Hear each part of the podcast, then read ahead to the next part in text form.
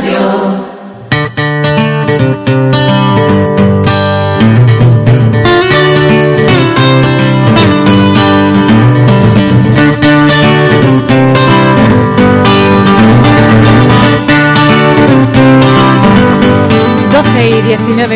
19 minutos. Vamos a iniciar la Escuela de Salud. Ya saben que los eh, miércoles, al mediodía, los miércoles a esta hora, nosotros pues damos paso a la actualidad médica. Vamos a hablarles de salud y vamos además a recoger todas aquellas consultas que nos llegan por parte de nuestros oyentes que el día de hoy se nos han acumulado unas pocas. Ya saben que este espacio, la Escuela de Salud con el doctor Antonio Rodríguez Carrión, está abierto a la participación ciudadana para que puedan plantear prácticamente a modo de consultorio pues sus consultas médicas, sus eh, eh, de informaciones, eh, dudas, eh, bueno, pues consultas variadas, ¿no? Que puedan llegar y que puedan generarse en el ámbito de la salud, tanto a nivel general como a nivel personal y particular, pues se le dan respuesta aquí a través de la Escuela de Salud. Lo hacemos con Antonio Rodríguez Carrión. Antonio, muy buenas tardes. Hola, buenas tardes Rocío y buenas tardes a todos los oyentes de Radio Urique. Bueno, vamos a hablar de ese encuentro que se mantenía eh, con eh, precisamente eh, los responsables del ámbito sanitario en la comarca, en el ámbito de, bueno, pues el área ¿no? de, gestión sanitaria Jerez Costa Noroeste. El pasado, bueno, ayer, el pasado no, ayer mismo, ¿no? Ayer, 9 de noviembre, tenía lugar ese encuentro con la Dirección de Gerencia del Área Sanitaria de Jerez Costa Noroeste Sierra de Cádiz. en ese encuentro bueno, pues eh, se reunía desde el Observatorio de Salud, especialista ya Antonio Rodríguez Carrión, con eh, José Enrique Sánchez Basayote, con Sebastián Garzón López y también con Miguel Ángel Ortiz de Valdivieso. Eh, distintos representantes dentro de ese marco del área de gestión sanitaria para abordar pues la situación sanitaria en nuestra localidad. Vamos, si te parece, Antonio, antes de entrar quizás en detalle con una primera valoración inicial del encuentro. ¿Qué tal? ¿Cómo se desarrolló? Bueno, pues mi opinión, la mía, ¿no? Porque yo no sé la opinión de, de las demás personas que estuvieron allí en la reunión, pues la mía fue muy positiva, muy positiva. Eh, tengo que decir que al comienzo de la reunión, pues yo expresé que yo acudía a ella, a esta reunión, como miembro del Observatorio de Salud especialista ya y que por lo tanto todo lo tratado en la reunión debía exponerlo después públicamente. Mm. Por si había algún tema que todavía no debía comentarse en público demás, pues lo dijera. No, ninguno de los presentes puso objeción ninguna, todo se podía decir públicamente y eso vamos a hacer.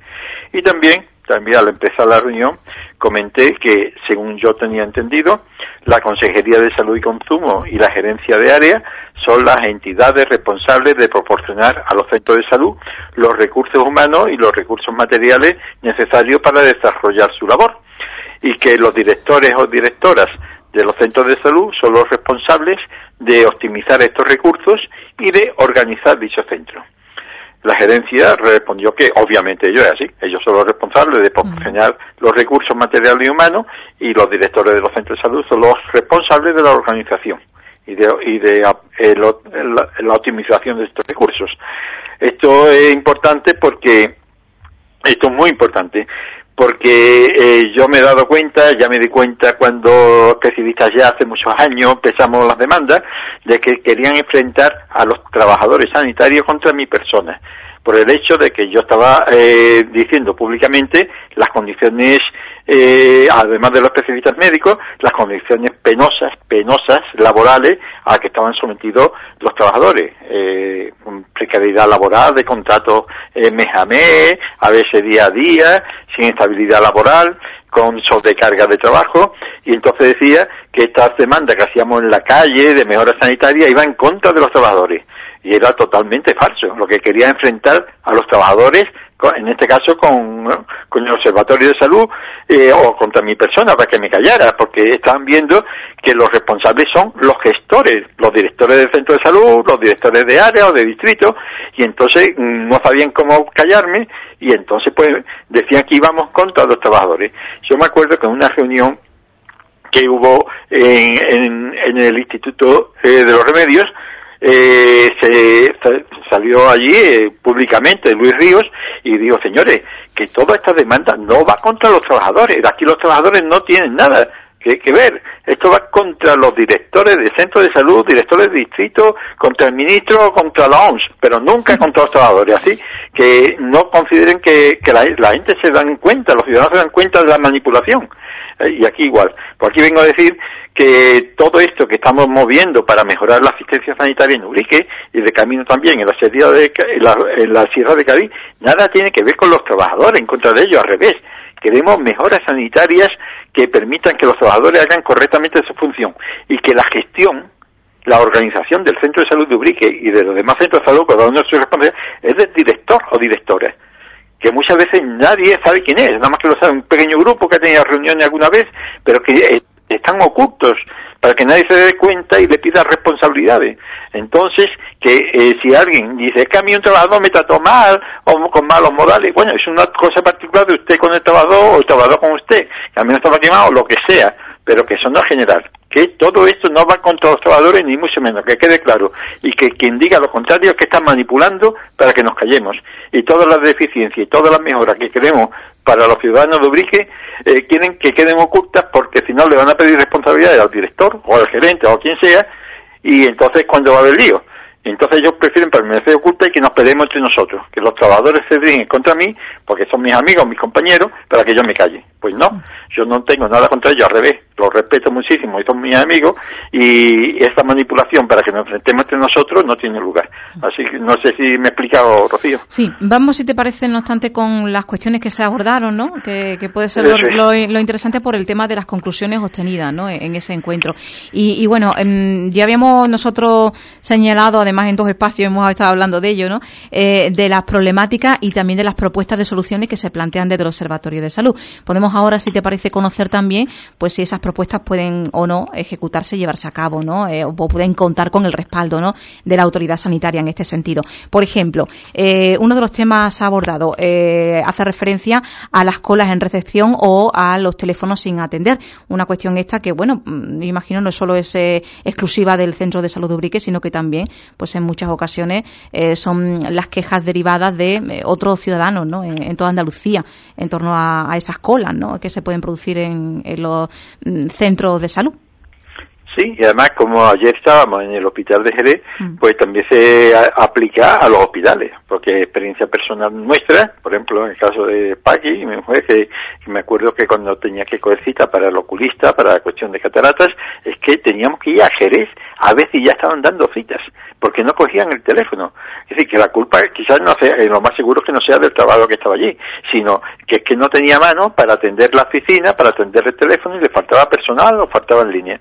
Así que el teléfono sin atender y que ocurre también en el centro de salud. Aquí hay quejas, yo tengo quejas, eh, además eh, con nombre y apellido de personas que lo han dicho, eh, de que el, el, trabajador está atendiendo a una persona y no puede coger el teléfono porque claro, no tiene capacidad para hacer dos cosas a la par, como es lógico, eh, y además muchas veces, hay veces que la recepción está vacía, la sala de espera, pero otras veces ya la cola hasta la puerta, eh, en fin, entonces dice que, que eso debería tener una solución, y la solución la vemos clara, que es si faltan líneas de teléfono, porque contraten más líneas de teléfono, ¿eh? si eso yo fuera la causa, y si falta personal administrativo, que contraten más, y si el personal administrativo que hay es suficiente, pues aquel personal administrativo que en un momento dado está haciendo papeleo, gestionando cosas para, para de papeleo, de burocracia, pues que cuando haya muchas llamadas de teléfono y el que está en la línea no puede atenderlo todo, al personal presencial y al teléfono, pues que deje el papeleo y acuda al teléfono para eh, cuando una vez que ya esté todo bien o ya no haya colas, eh, pues, pues entonces vuelve a su sitio donde estaba haciendo su papeleo. Eso ocurre, por ejemplo, eh, ya lo comentamos la semana pasada, creo, en los supermercados, por ejemplo. En supermercados hay a lo mejor varias cajas para cobrar, pero nada más que funcionan dos y hay cuatro. Pero si, si aumenta la cola, por el momento llama un compañero, mira, pásate y abre la caja tal, o abre otra caja entonces deja de reponer, compañero camión está reponiendo los enseres, viene, atiende la caja, quita la cola y después cuando termina vuelve otra vez a tu sitio. Pues aquí es igual, que un administrativo, un senador, que en ese momento puede estar haciendo papeleo, pues que deje el papeleo, que lo pueda hacer más tarde, y acuda a la cola o acuda al teléfono para evitar esta situación. Vemos que es una situación que no hay que contratar a nadie más, eh, en, este caso, ¿no? Cuando hay personal suficiente y que realmente pues soluciona la cosa. Y otra solución sería también darle mayor agilidad porque puede ser que mm, yo mismo no sé cómo está la cosa, pero yo he presenciado cuando estaba trabajando, estaba en activo, que había eh, administrativos o celadores administrativos que estaban cambiando cada mes o cada dos meses el contrato y ponían a otro. Entonces, cuando un celador o un administrativo conoce el, el funcionamiento del centro de salud, los horarios, dónde está cada personal, pues lo cambian y lo mandan a otro lado y entonces te ponen uno nuevo que no tiene idea, es muy trabajador pero no tiene ni idea, y cuando aprende, al cabo de un mes o dos meses, lo cambia y ponen a otro. Es un desastre. Eso igual que cuando te cambian de médico cada dos por tres. Eh, entonces, pues el médico cuando ya te conoce, porque vas por una enfermedad que tiene varias veces, eh, tiene que estar explicándole cada dos por tres a médicos nuevos todas tus enfermedades. Entonces tú lo que haces es que te cambias de médico.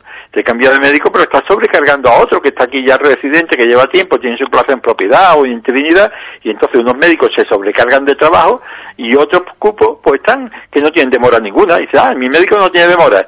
Pero averigua por qué. Averigua por qué, porque a lo mejor el trabajo de ese médico lo está haciendo otro, que se han cambiado de médico la mayoría. Y simplemente es porque ese médico es nuevo, cada dos por tres lo están renovando, y entonces, claro, ese médico no tiene demora, no tiene espera, porque el trabajo lo está haciendo otro. Y hay médicos que están sobrecargados y otros que están muy ligeros. Y es simplemente por eso, porque no hay una estabilidad laboral. Es decir, que, que esas son soluciones, estabilidad laboral y organización. Organización de, de la recepción, que es la clave del sistema es por donde las personas se forman una opinión de cómo funciona un centro de salud o un hospital. Mm. Bueno, vamos rápido con, si te parece, ¿no? Con las argumentaciones para que no se nos vaya eh, el tiempo y, se queden, bueno, pues otros temas sin tratar como son las consultas que llegan por parte de los oyentes. Por ejemplo, el tema de las demoras también se trató.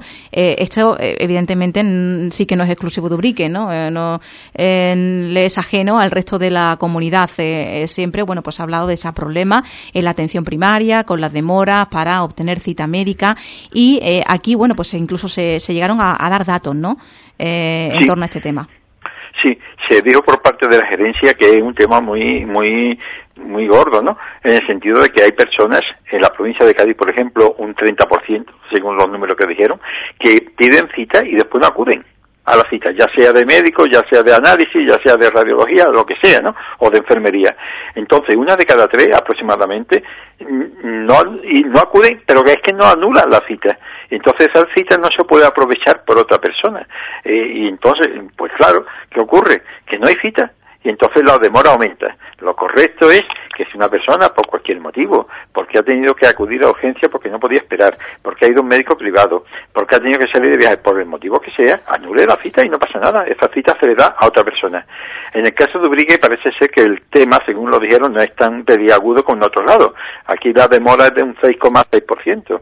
Es mucho menor, es cinco veces menor que en el resto de la provincia de Cádiz. Eh, pero así todo es importante, es decir, que cuando no se puede acudir al médico, pues se anula la cita y no pasa nada, para que así la aproveche otra persona. Yo le pregunté si ese 6,6% se refería a personas que no acudan a cita del médico o que no acudan a enfermería o no acuden a los análisis, que es lo que era, o es la suma de todo. Dice, pues no sabemos, ese dato no lo tenemos. Bueno, pues nada, pues eso que quedó ahí. Entonces, las demoras, eh, también hay que tener presente una cosa, que yo, por ejemplo, ayer, ayer día 9 de noviembre de 2021, eh, para ir a la reunión quería saber, digo, voy a ver cómo está la demora de mi cupo, a ver si ya ha mejorado, porque en la reunión que tuvimos el día 6 de octubre se nos dijo que había demoras porque durante las vacaciones de verano no había médicos suficientes, otros habían cogido la, y la suplencia y entonces había aumentado la demora, pero los primeros 15 días de octubre ya estaría todo más o menos controlado. Pues bien, eh, ha pasado un mes, yo cogí cita ayer para mi médico y resulta que eh, a las 8 de la mañana había cita en el día. Digo, mira qué bien, ya está todo esto regulado. Pero ¿qué ocurre? Que después a las 9 voy, miro otra vez y resulta que a las 9 y 2 minutos había unas 8 días de demora. Digo, ¿qué es lo que ha pasado aquí? Es decir, que en una hora está llenado 8 días. Ha estado la gente esperando para coger todo el mundo cita ahí ya lleva ocho días de demora o es que aquí han apañado algo. Lo dije allí en, en el, en, el hospital, en la reunión de ayer, y se quedaron como blancos, ¿no? Y de esto qué pasa aquí. Digo, oye, ¿que esto qué es? ¿Que están manipulando los datos que sabían que yo iba a venir hoy aquí a la reunión y han, guardado números y lo han puesto para decir que no hay demora? Pues claro, allí sacaron una hoja, una hoja de informa de, de la impresora donde ponía que no había demora en Urique. Digo, vamos a ver como si yo mismo lo comprobaba y lo tengo aquí, le hice una foto, le he sacado una captura de pantalla y, ahí yo día.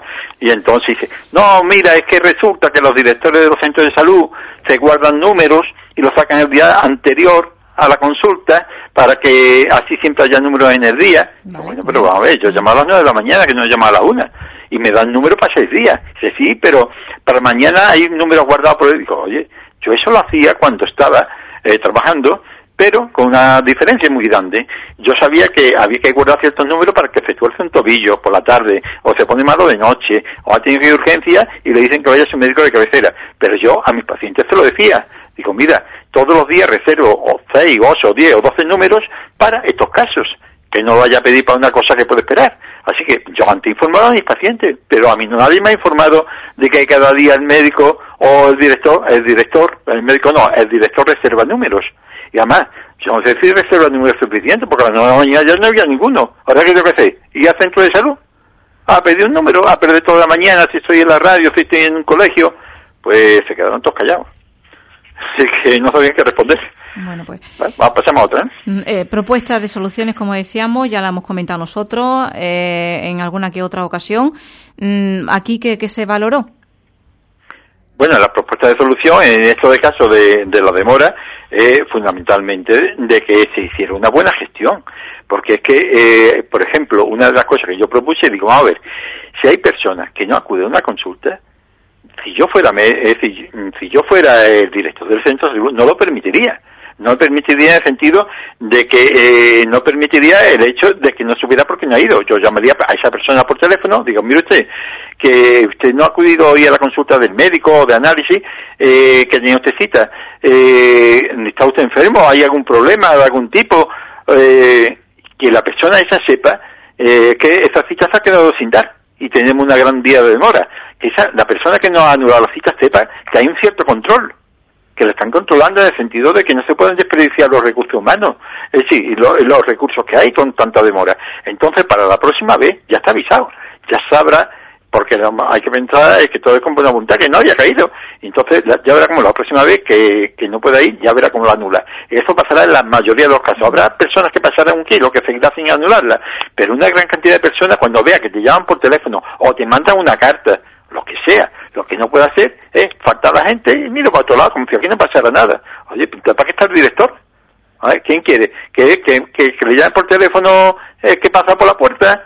¿Que le llamen por teléfono eh, eh, la persona que está en el colegio? No, no hay usted. El director del centro azul es responsable de la organización y de la correcta utilización de los recursos. Eso no es del médico, ni es del celador, ni es de usted que tiene que dar la cara y decirle a la persona que no ha acudido a la consulta que eso no se puede hacer que la próxima vez que, pida consulta. Y si, si es reiterativo, que lo pase a la inspección médica. Entonces allí dijeron, dice, bueno, es que el director tiene mucho trabajo, él no tiene tiempo, esto tiene que hacerlo otra persona. Pero en fin, se vieron cogidos. En la reunión de vieron, me decir, lo hemos pillado. Es decir, que las funciones de una, del director eh, no lo están haciendo. Es decir, que, eh, en fin, eh, así quedó la cosa. Y yo creo que la cosa está clara. Yo para mí la tengo clarísima. Bueno, pues también se hablaba de eh, las salas de espera abarrotadas eh, o de otras problemáticas como la eh, falta de médicos o los médicos quemados, ¿no? que era otro de los, de los temas que, se abordaban en el encuentro. Sí, un tema importantísimo es de las salas de espera abarrotadas. Hay veces que uno va a la sala de espera y está vacía, pero hay veces que, por lo que sea, el médico ha tenido que salir a una urgencia porque han bajado y van llegando los pacientes, eh, por cualquier motivo y cuando te das cuenta pues hay un montón de personas en la sala de espera o en el pasillo. Hay veces que ni a la sala de espera. Es vergonzoso ¿eh? que haya que estar en un pasillo. Eh, sí, esperando, cuando realmente hay solución. Entonces, eh, decía, yo proponía, digo, mira, eh, hay muchos centros de salud, eh, tanto en la provincia de Cádiz como fuera de Cádiz y otras comunidades autónomas, que las consultas están repartidas en horario de mañana y tarde dos días, un médico, un mismo médico, tiene dos días consulta por la mañana, o tres días por la mañana, por ejemplo, lunes, miércoles y viernes por la mañana, y dos días por la tarde. Por ejemplo, eh, martes y jueves, para que la persona que no sea urgente y quiere ir por la tarde porque está trabajando por la mañana, o porque sale a las tres o a las cuatro de la tarde y no quiere perder horas de trabajo, pues va a partir de las tres o va a partir de las cuatro a su médico. eh, que eso ocurre en todas partes, es decir, que no es que estemos inventando la pólvora. Y aparte de eso, eh, aparte de que le da facilidades a las personas, por ejemplo aquí en Ubrique, a los marquineros, eh, porque claro, que es pensionista, no tiene nada que hacer, de trabajar, pues le da igual. Pero los que están trabajando en cualquier empresa, es maestro, profesor, o alguna empresa tienen horario de mañana, o otros salen a las 3 o 4 de la tarde, pues no pierden horario de trabajo. Y además, eh, de esta manera, pues hay menos gente por la mañana, porque está la mitad, porque la otra mitad está por la tarde, no pasa nada. Y la respuesta fue eh, apoteósica. La respuesta yo me quedé, yo, yo la verdad, dice, no, no, eh, no se puede hacer consultas por la tarde nada más que un día y ya es bastante, porque es que los médicos, bueno, los trabajadores, los trabajadores del centro de salud, como le ponga consultas por la tarde, más, más de lo que hay ahora, más de un día, pues entonces que se van a otro pueblo a trabajar. Yo me quedé, digo, vaya respuesta. Es decir, que resulta de que eh, es como si yo, por ejemplo, Rocío, eh, yo soy tu jefe y te digo, mira, que el horario es, dice Rocío, no, no, yo quiero ir a trabajar por la tarde. Digo, hombre, es que el horario es por la tarde, puede venir a menos dos, tres, cuatro horas, pero el horario es de tal a tal. No, no, aquí los horarios los pongo yo. O, una empresa de marroquinería le dice, no, no, el horario lo pone vamos a ver, el horario lo pone la empresa, un horario normal y lógico, que favorezca a todo el mundo, pero ya, pero y pues nada, pues dice que no, que es que los trabajadores, y yo me pregunto, ¿le han preguntado los trabajadores? Ya a mí me quedó la duda. Digo, bueno, esta respuesta que, que han hecho una encuesta entre los trabajadores del centro de salud, es que no se tiene en cuenta a los trabajadores del resto de Urique, a los 17.000 habitantes de Urique, o a los miles o a los miles de trabajadores que hay en Urique. Yo eso no comprendo, porque en todas las localidades hay horario mañana y tarde para que favorezca, en fin, a la mayor parte de la población, a los clientes, ¿no? Pues ahí quedó la respuesta. Bueno, ¿qué más? ¿Qué más asuntos eh, que, bueno, merezcan la atención y podamos... La consulta, la consulta de acogida, importantísima. Eh, una cosa que se pidió fue una consulta como mínimo de 10 minutos por paciente y que se supriman el que a un mismo, en una misma hora haya más de una persona citada. Por ejemplo, que tiene una persona está citada a las 12 y cuarto, no va a decir, yo tengo las 12 y cuarto y la otra, pues yo también y la otra y yo también. Digo, bueno, ¿eso cómo puede ser? ¿Es que van a ir, bueno, a entrar los tres de golpe o cómo es esto? O va o quién va a entrar, porque yo tengo a las 12 y 20 y cuando sea a las 12 y 20 me toca a mí, no que vaya de a las 12 y cuarto tres antes que yo. Pues, pues nada. Entonces Díaz dice, bueno, es que esto ya se ha arreglado con la consulta de acogida por enfermería, que ya comentamos en otra ocasión, que es que aquella persona que vaya al centro de salud, eh, ya esto está funcionando en Ubrique desde mayo, nos dijeron, que aquella persona que va sin cita al centro de salud, ya no va al médico, ya no lo mandan a su médico de cabecera, ahora lo manda a una consulta que se llama consulta de acogida, pasada por un enfermero, entonces el enfermero le hará una serie de preguntas, y si hace falta le toma la atención, o analítica, en fin, lo que sea, le toma el azúcar, y ya el enfermero decide si lo ve el médico o si lo manda a su casa. Así que ya eso de ir al médico sin cita, eso se ha acabado. Y de esta manera, pues ya las repeticiones a la misma hora se han acabado. Ya el médico tiene una consulta que si se le asigna, por ejemplo, siete minutos, pues son siete minutos. Ya no te metes gente por medio de urgencia ni de ni no demorable, sino que tienes siete minutos u ocho o diez los que se le asignen, ¿no? No como hasta ahora que te metían todos los bises, que se llama así bis, bis, que es repetir, ¿eh? el mismo tramo horario. Y además, el hecho de que el enfermero te atienda, pues eh, ahorra tiempo, porque si el médico decide que tenías que ver a tu médico, después de haberte hecho las preguntas, la exploración y demás, decide que no te puede dar el, tratamiento ni el alta, sino que es conveniente que te vea el médico, pues cuando sube al médico, pues ya el médico tiene todos esos datos recogidos, entonces no necesita menos tiempo, ahorra tiempo. Claro, porque en la consulta acogida el enfermero no prescribe, ¿no? Medicamento. Sí. ¿Sí? Bueno, eh, dentro de la dentro de de los programas está que en ciertas, para ciertas patologías, en ciertas situaciones, el enfermero diagnostica cuál es la enfermedad que tú tienes y te puede prescribir eh, ciertos medicamentos, a lo medicamentos no son conflictivos, son a un paracetamol, lo que sea, pero sepamos también que el paracetamol la persona la se puede morir, que, que, tampoco los medicamentos son inocuos, pero en fin, ellos reciben, a lo, eh, nos dijeron allí en, en el hospital, y además está recogido así en, en, toda la la información que da el FAS, que a los enfermeros, antes de hacer esta consulta de acogida, se les da una formación especial preparadas para poder pasar esta consulta de acogida que son 18 puntos, 18 eh, temas que pueden tratar, ¿no? Entonces ellos, y si ellos te, y además, si el médico, si el enfermero decide que tú no vas al médico porque no es necesario, el médico debe darte y te va a tu casa, sin que te vea el médico. Así que así es como está. De todas maneras, yo dije allí que digo, mira, yo esto de la consulta de acogida, yo soy partidario de ella. ¿eh? A título particular, yo soy partidario de que el médico, el enfermero está perfectamente cualificado, porque tiene una gran formación para, eh, además de poner inyecciones, de hacerte electro, de sacarte sangre, en fin, todas esas cosas que hacen enfermería, las curas y demás, además puede pasar perfectamente una consulta de acogida que se llama, pero que llegue hasta el diagnóstico de tratamiento. El diagnóstico de tratamiento te lo tiene que hacer el médico. Es decir, que te puede preguntar de cómo te has caído, o qué te duele, aquí y allí, puede tomarte la atención, tomarte la temperatura, hacerte si hace falta un electro, o pedirte una radiografía si considera oportuno, pero a partir de ahí le pasa esa información al médico y el médico es el que tiene la última palabra. El médico, una vez que recibe esos datos, debería, te preguntará mm, para completar la información si le falta algún dato o pedirá alguna otra prueba si lo cree necesario, te dirá más o menos lo que piensa que tienes, el diagnóstico, las sospechas del diagnóstico y te pondrá un tratamiento o te mandará al especialista. Eso es función del médico. Y yo creo, mi opinión, ¿eh?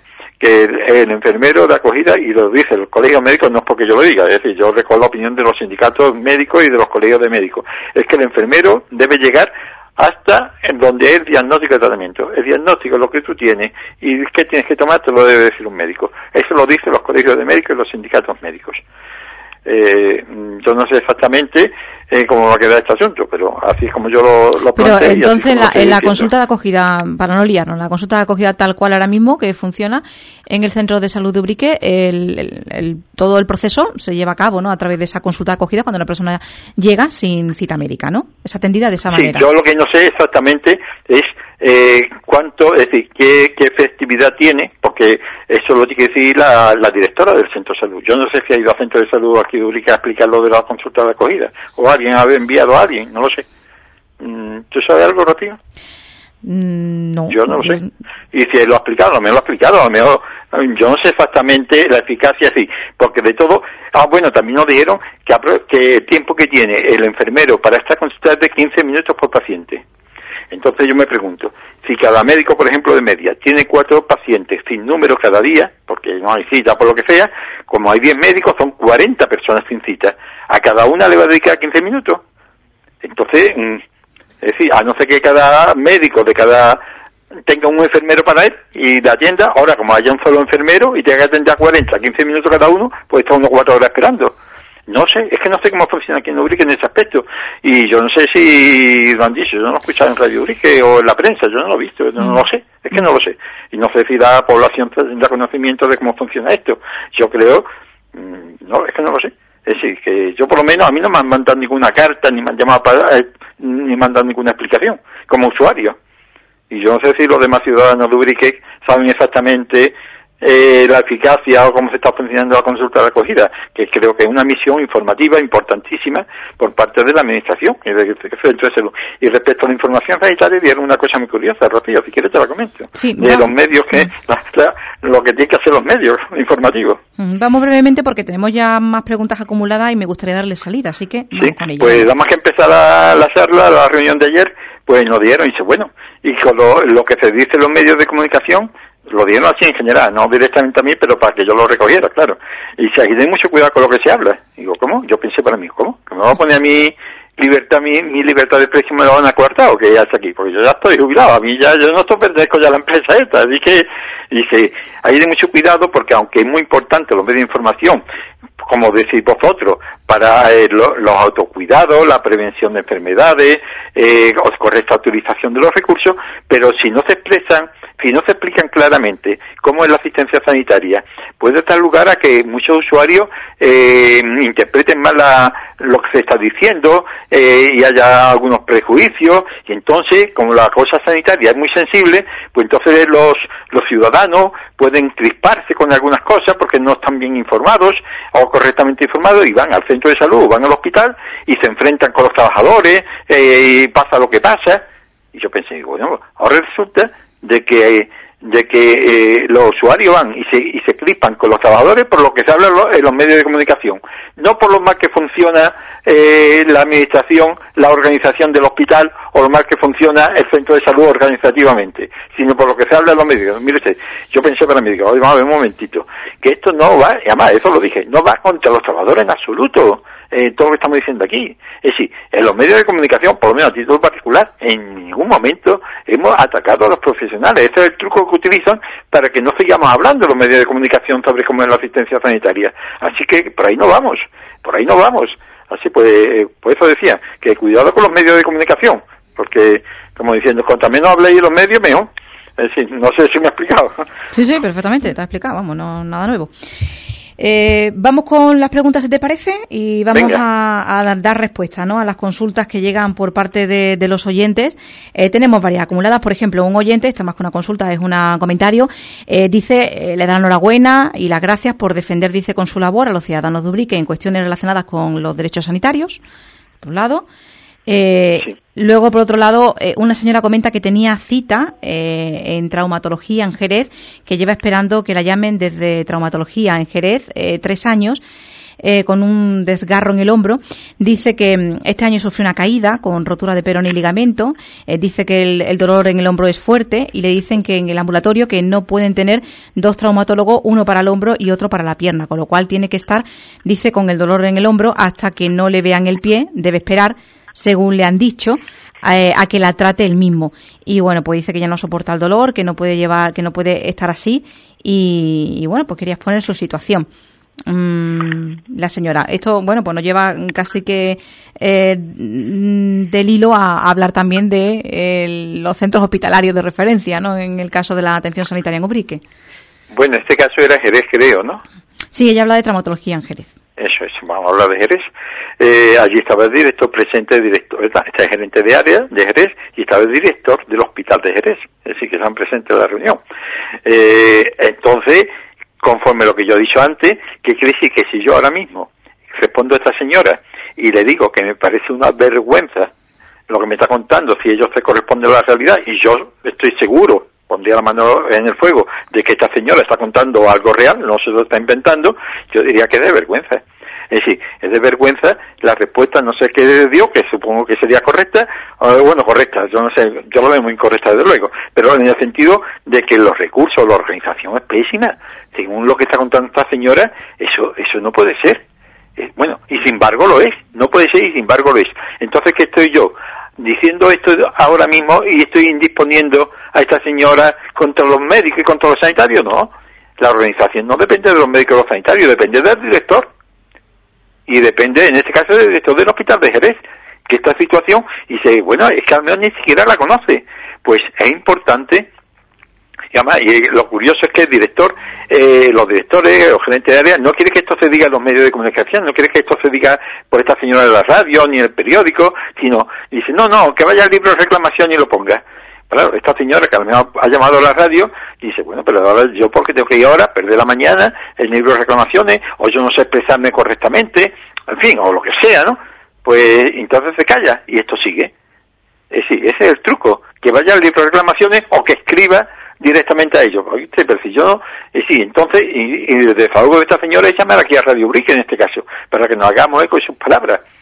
Entonces, eh, claro, y yo, me la hago, es decir, el Observatorio de Salud se hace eco porque no estamos ofendiendo a nadie, solamente estamos escuchando una cosa que no se están inventando lo más seguro, que yo pondría la mano al fuego que esta señora no se está inventando nada. Y como esta señora, muchísima gente con otros problemas. ¿Y qué tenemos que hacer? Callarnos porque se vaya a crispar la población. Y que usted si se crispan es contra las personas que son los que organizan no es contra los trabajadores, sino los responsables, contra el director del hospital en este caso. Otra vez se será contra el director o directora del centro de salud, porque ninguno da la cara ante esta situación y prefieren que vayan al libro de reclamaciones y, como dicen algunos, después te contestan y muchas veces, a veces la, la respuesta no tiene nada que ver con lo que tú has protestado.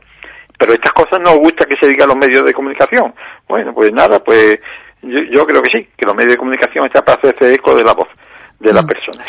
Otro oyente plantea la dificultad para acceder a la consulta médica fuera de horario laboral, sobre todo por los mm, amplios horarios, además, también que, tenemos en esa localidad. ¿no? Dice que eh, si se trabaja de 7 a, a 3 y cuarto y de 4 y media a 7 y media, ¿a qué hora vamos al médico? Es lo que, lo que plantea. Bueno, yo lo había propuesto de consultas por la tarde, porque por las tardes, eh, eh, el horario por la tarde es de una de la tarde a 8 de la tarde, cuando es turno de tarde. ¿Eh? El turno de mañana de los médicos es, y de los trabajadores de 8 a 3, un turno de mañana, y después de 1 a 8 de la tarde, que son las 7 horas, son el turno de tarde. Eh, a las 3, yo creo que, por lo menos antes, a las 3 cuando empiezan las consultas, de 1 a 3, el médico hace visita a domicilio, hace trabajo administrativo, burocrático, y a las 3 empieza las consultas. Las personas que están trabajando y entran a las 4, de 4 a 7, no sé, pues pueden sacar el número a las 3 si hubiera consulta por la tarde, suficiente, no un día a la semana, que ya con dos días a la semana sería mejor. Eh, sacaría a las 3 y dice, mira, saco el primer número a las 3, a las 3 y 7 minutos, y desde aquí me voy a la empresa, le digo, mira, he perdido media hora o 20 minutos nada más, porque he aprovechado parte de la hora de almuerzo, bueno, para empezar a las 3, ¿no? Eh, sí, he cogido muy poco tiempo. Que, que, yo creo que el horario de tarde y las personas que salen a las 3 de la tarde y a las 4, pues estupendo, porque desde las 4 hasta las 7 y media tienen 3 horas y media para ir al médico, en los casos que haya turno de tarde, de, de que lo amplíen, que es lo que proponemos, que en vez de un solo día, porque sean dos días para que sea más fácil, ¿eh? dos días a la semana, y entonces que sale a las 3 de la tarde o sale a las 4, pues hasta las siete y media, que es cuando se da el último número, porque de siete y media a 8 ya es para terminar el trabajo administrativo que ha surgido, pues eh, puede ir perfectamente al médico, tiene tres horas y pico para ir al médico por la tarde. En el caso, ya digo, de que ahora mismo hay un día a la semana, pero que se pongan otro día más, tampoco que yo que sea nada del otro mundo. No creo que por eso se van, a, se van ahí los trabajadores y van a de que sin sanitario supongo que ya habrá sanitario en otro lado, ¿no? Es que se ha acabado los sanitarios en el mundo. Bueno, estas son cuestiones que hacen referencia un poco al tema de la gestión sanitaria. Eh, luego hay otros asuntos de, carácter totalmente médico, eh, de consultas casi que particulares, ¿no? Por ejemplo, vamos a, comentar algunas de ellas. Eh, un oyente quiere saber, bueno, pues la analítica en sangre realizada recientemente en el ámbito de laboral daba los niveles de colesterol por encima de 200 y quería saber si esto era preocupante.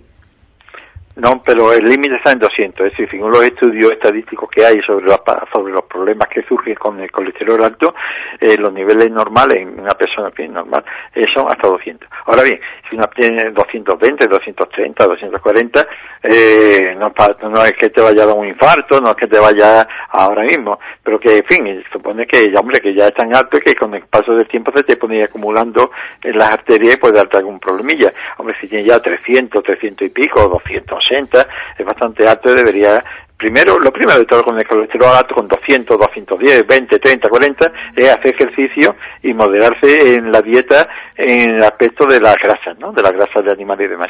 Entonces, haciendo ejercicio, haciendo eh, una dieta sana, eh, como ya hemos comentado otras veces, y evitando los los hábitos nocivos, como puede ser el tabaco, el alcohol, pues nada, eso baja, ¿eh? el colesterol baja, o sea, se quedan 200, pero si no añade otros riesgos. Es decir, que con 200, 210, 220 eh, no es nada preocupante, ¿eh? 230 no es nada preocupante, simplemente de que deberíamos moderarnos algo en la dieta y, y hacer más, más ejercicio. Vale, eh, otro oyente quiere saber eh, qué indica los niveles de velocidad de sedimentación de la sangre. Hay una luz roja. Es decir, no indica nada concreto significa que la velocidad no es que de la sangre, de sedimentación significa que la sangre corra mucho por, por los vasos sanguíneos. no, no, significa que si yo saco sangre con una jeringuilla, como hacen en el laboratorio, y la meto en un tubito muy estrecho eh, y largo, eh, y la dejo reposar, veremos que al cabo de una hora o de dos horas, eh, los glóbulos rojos han ido hacia abajo y arriba ha quedado el suero, que queda claro, de color amarillento, pues la velocidad con que los glóbulos rojos descienden, se sedimentan, se depositan en la columnita esa, pues significa que cuando sobrepasa una cantidad, o mejor los 15 milímetros, los 10, pues dice, mira, tiene una velocidad de 10, de 15, que son los milímetros que ha sedimentado. Cuando está, cuando estos centímetros, perdón, estos milímetros eh, sobrepasan una cantidad, por ejemplo, 30, 40 de velocidad, pues dice, oye, aquí hay una inflamación de algo, o aquí hay algo raro, o algo, algo, algo falla en este cuerpo, una luz roja, no se sabe lo que es, no se sabe si es reuma, no se sabe si es una infección de muela, no se sabe si es apendicitis, no se sabe si es un cáncer de pulmón, algo hay. Entonces el médico, si no lo ha detectado antes, pues dice, bueno, de esta velocidad de algo, le, voy a pedir pruebas, le pregunta, ¿usted le duele la articulaciones, la coyuntura de los huesos, esto, lo otro? Y dice, sí, pues me duele, pues esto. Dice, bueno, pues posiblemente sea, sea reuma. O usted tose, sí, yo toso y espector con sangre. Oye, al menos tiene ahí una infección o tiene un cáncer. Es una luz roja significa que en nuestro cuerpo algo funciona mal. Y a partir del cual hay que investigar el qué es, que puede ser una causa leve, o puede ser mm, un poquito grave, o más grave, o muy grave. No lo sabemos. Ya depende de los síntomas que tenga, de la exploración que aparezca y demás. Es un síntoma, es una, una luz roja. Y cuanto más, más alta sea la, la velocidad de sedimentación, más, más, más hay que estudiar. Y, por último, nos planteaban el caso de una, bueno, el caso de una niña que dice que con dos años ya ha encadenado diferentes cuadros víricos durante las últimas tres semanas y quiere saber si hay algún tipo de fórmula natural, eh, vitamina, que refuerce las defensas. Bueno, eh, suponemos que esas infecciones víricas serán fundamentalmente respiratorias o digestivas, es decir, o de todo y demás, problemas respiratorios o alguna diarreilla o algo, que es lo más frecuente. Y que, en fin, que la niña por lo demás está más o menos bien. En este caso eh, es normal. Los niños pequeños todavía tienen poca defensa eh, porque no han estado en contacto por su edad con muchos microbios y hay unos más sensibles que otros. Entonces, para aumentar su defensa, lo mejor es la dieta sana. Es decir, la dieta sana, que igual que para adultos que para niños. Es decir, evitar las grasas en exceso, sobre todo de animales, pero eh, sobre todo muchas vitaminas que están en las frutas y en los vegetales si a los niños muchas veces no les gusta la verdura, no les gusta las ensaladas, no les gusta la fruta, muchas veces se pueden mascarar mediante batidos, zumos y demás, y pero siempre que sea natural. ¿eh? Y hacer posible eh, la, aquellas frutas que se pueden comer con piel, como pueden ser la manzana, por ejemplo, la pera, la uva, eh, todos con su piel. Se, se lava muy bien, por supuesto, y se comen con su piel, que muchas de ellas, además de fibra, tienen muchas vitaminas en la piel. Mm. Entonces, pues, eh, mucho, mucho, mucho vegetal ¿eh? y hacer posible con la piel. O sea, que mejor que algún componente vitamínico en plan producto farmacéutico, la alimentación. La alimentación. Si no lo prescribe el médico, en principio nada, sino con una dieta sana es suficiente y es lo mejor. Porque no sabemos qué tipo de vitamina, mientras que la dieta tiene de todo lo que necesita la persona. Son muchos miles de años de evolución, o millones de años, y nos hemos nutrido siempre de la naturaleza, así que nuestro cuerpo está perfectamente adaptado para aprovechar lo mejor ¿eh? de, de, la, de lo que nos ofrece la naturaleza. Y ya digo, por ejemplo, una castaña no te lo vas a comer con, con la cáscara ni una nuez, pero lo que es la uva, la fruta de otro tipo, por ejemplo, la manzana, la pera, todo eso con su piel, ¿eh? por supuesto, y la, la ciruela con su piel, ¿eh? lavarla muy bien y con su piel. Bueno, pues ahí quedan todas esas respuestas eh, para las consultas que llegaban por parte de nuestros oyentes en esta última parte de la Escuela de Salud. Eh, Antonio, nos vamos a quedar aquí eh, para concluir. ¿Qué nos queda por decir? Bueno, hay muchas cosas que quiere ya en la próxima lo hablaremos, ¿no? Se habló de los especialistas médicos, que es otra historia, ¿eh? Es decir, las especialidades médicas, el concepto que tienen eh, la gerencia es nueva, lleva dos años nuevos, eh, y de estos médicos, los que estaban allí, sobre las especialidades médicas, los centros de salud, yo me llevé la mano a la cabeza.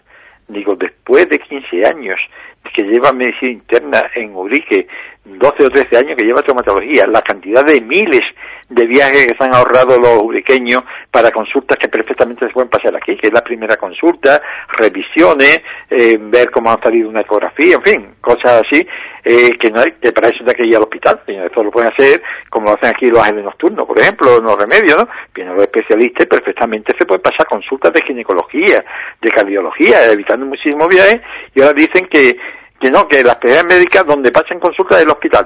Digo, bueno, bueno. Hombre, pero si el hospital, el hospital más cercano está a no sé cuántos kilómetros, hombre, si tú vives en una ciudad, pues estupendo. Pero si vives en claro, pero que, que está, por ejemplo, te que ir a Jerez, eh, por ejemplo, las personas que se operan de catarata en Jerez, si al menos lo que les tienen que hacer es mirarle con el aparatito esto que tú pones en la barbilla, que eso va ahí hasta en las ópticas, es decir, hombre, no es que va a venir a verte a ti, pero juntos, por ejemplo, en Villamartín, como siempre ha existido, centro de especialidades, donde venían especialistas del Hospital de Jerez al centro, al ambulatorio de Villamartín de cirugía, eh, de oftalmología, de, mucha, de traumatología. Si es que en el hospital de Villamartín no hay opción a ello, pues que venga, y si uno está controlado en el hospital de Jerez, pues que un día que venga a la semana o cada dos semanas al hospital, un día a la semana al centro de salud o al ambulatorio de Villamartín, pues van gente de espera, de Borno, de Ubrique, y entonces se ahorra uno tiene que ir hasta Jerez. No lo mismo ir de aquí a Villamartín para cosas que son de Jerez. Ahora, cuando haya que operarse, pues se va a Jerez. Si tienen que hacer una prueba de isótopo radioactivo de máscara de Jerez, pues se va a Jerez, eso sí. Pero lo mismo que están haciendo aquí en las consultas privadas de los remedios de los nocturnos, oye, lo podían hacer en Villamartín, perfectamente. O es que los que vienen aquí a pasar consultas privadas de Muface, Asís y demás, eh, están haciendo un paripé menos aquí tienen sus aparatos, sus cosas, su ecografía, su rayo X, igual que pueden tenerlo en Villamartín y muchas de ellas aquí en Ubrique, que es lo que hemos pedido. Total, eso sería para tratarlo ya más despacio, lo que quieres lo tratemos en otro programa. Bueno, pues sí que, que son eh, aspectos que, eh, bueno, pues destacaremos si te parece en, próximos encuentros. Eh, al mismo tiempo, ¿no? Que damos respuesta a todas las consultas que puedan llegar por parte de los oyentes en, las materias que sean demandadas por ellos mismos. No vamos a quedar aquí, Antonio. Agradecerte el que nos hayas atendido en la mañana de hoy y seguiremos con la Escuela de Salud eh, la próxima semana. Muchas gracias. Un cordial saludo a todos. Hasta la próxima semana.